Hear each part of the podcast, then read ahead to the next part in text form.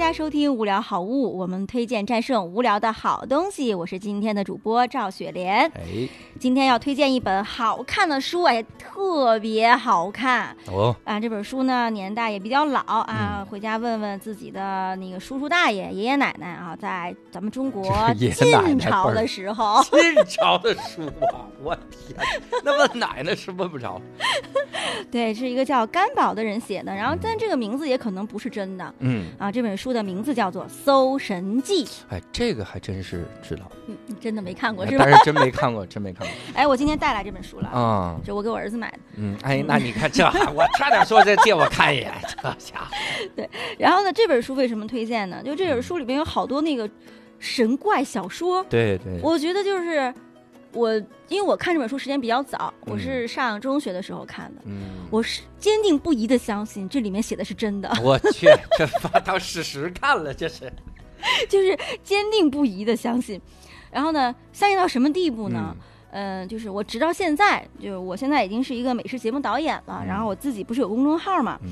然后那公众号里面就会发一些文章，然后呢，我有一天写了一篇文章，嗯就是行云流水一般，就从干烧大黄鱼 联想到了《搜神记》里的一个故事。哦，我的个妈呀！对，然后那个那个故事是啥？这个故事是这样的，就是讲那个当年吧，那个曹操嗯啊，请这个客人吃饭嗯，啊，在这个许昌这个地方请客人吃饭。许昌知道在哪儿吧？我去，哎，教主给大家介绍一下许昌在哪儿。河南，哎，对对对，嗯、当时的状况是呢，就是嗯万事俱备，嗯但是呢还差一道硬菜。东风，曹睿吃这玩意儿，这是 对，曹睿吃的是亏请别人吃饭喝风，暴露了教主的太抠了。然后呢，当时这状况是万事俱备，就少一个硬菜。嗯当年就流行吃这个生鱼片嗯，啊，这个不是我编的，这是书里说的对对，不过是这个《搜神记》里说的。反正这个我我觉得有可能真的，我是深信不疑啊对，然后呢，这个生鱼片吃什么呢？不是三文鱼啊，是咱们中国吴淞江鲈鱼。呃，河鱼对，是一种生鱼片。哎，对对对那不。吃死了吗？哎，人家活挺好的，人曹操，你看，对吧？曹活多少岁啊？挺大的，五六十岁呢。就死了，好吧？那不是头吃吃出病来了吗？然后呢，这个当时一同出席的还有一个呃神奇的人叫左慈，嗯，这个这个人就有很多特异功能啊对 这种的。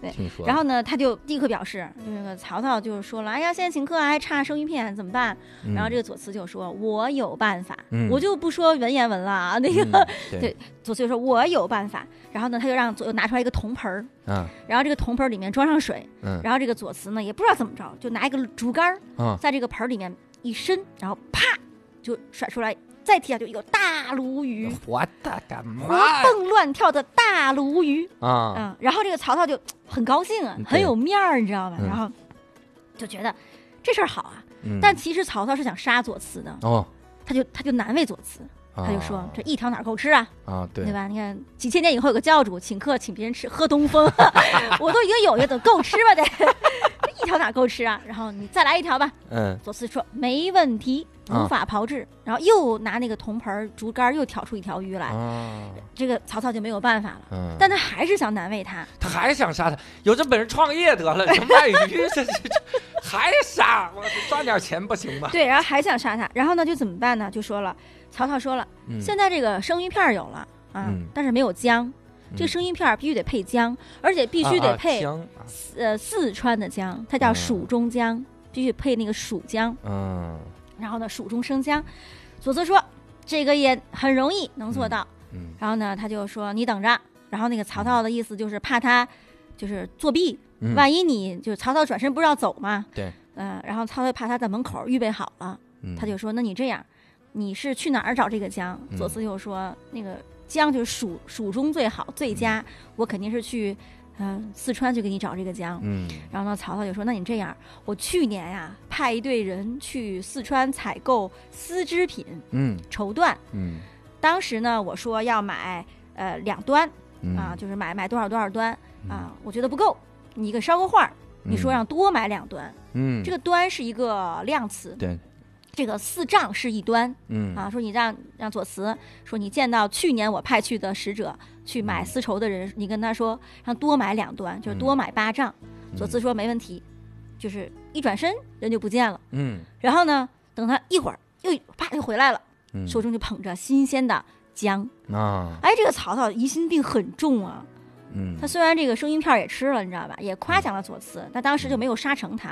嗯但是呢，他疑心很重，啊、后来呢，他等了等了一阵儿时间，然后呢，那个派去四川买丝织物的那个那队人就回来了。嗯回来以后，果然多买了。哎我去曹操至此才相信，嗯哦，这个左慈不能随便杀，嗯还有特异功能。对哎，这个故事就是在《搜神记》里看的，嗯我一下记了这么多年。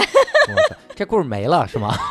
这故事，那现在听众朋友们，咱们写出这个故事的中心思想，这这这对他？这个《搜神记》里面就记载了这样的小故事很多很多，嗯，嗯，很多很多但我就想，你说让我坐在家里编，我肯定一个也编不出来。嗯可是为什么他能编出这么多来？我觉得空穴不来风，嗯，无风不起浪，总是有。总是有古时候嗑了药的人，他妈这把脑中幻想给写了出来。对，那，你能幻想出来也很厉害、啊。我不嗑药呀，我。所以我就觉得始终相信这个事情是真实发生过的。嗯然后只不过我们没有经历那个年代。嗯你说要是比如咱们现在回到左慈那个年代，曹操跟他说：“我这手机对吧？对刷刷的，啊对，就无线我现在充电。我现在能告诉蜀中的人多买两段，我发一微信，我说你多买两段，这不实现了吗？还用派人去吗？那那个啊，网购 生姜对，京东到家，四川姜。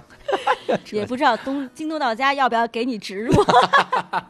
对，哦，就这部，我觉得这个故事就真的嗯非常有意思。然后这本书里呢有很多这样的故事，嗯所以我觉得就是也是打发无聊时间的一个非常好的书。嗯，如果大家呃看这个呃就是古文虚微失利的话，大家一定要坚信你是能看懂的啊，它其实是白话文，啊，我以为买注音版，古人出力买注音版，注音版不也还是 只是知道怎么读。哇过了个年，教主这个智商。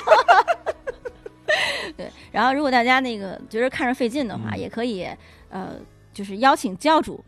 让教主来邀请我给大家讲白话文了，邀请教主，邀请你，对，不错。嗯，好啦，这就是我们今天推荐的《无聊好物》这本书呢，叫《搜神记》。如果大家喜欢我们的节目，请转发分享给更多的人。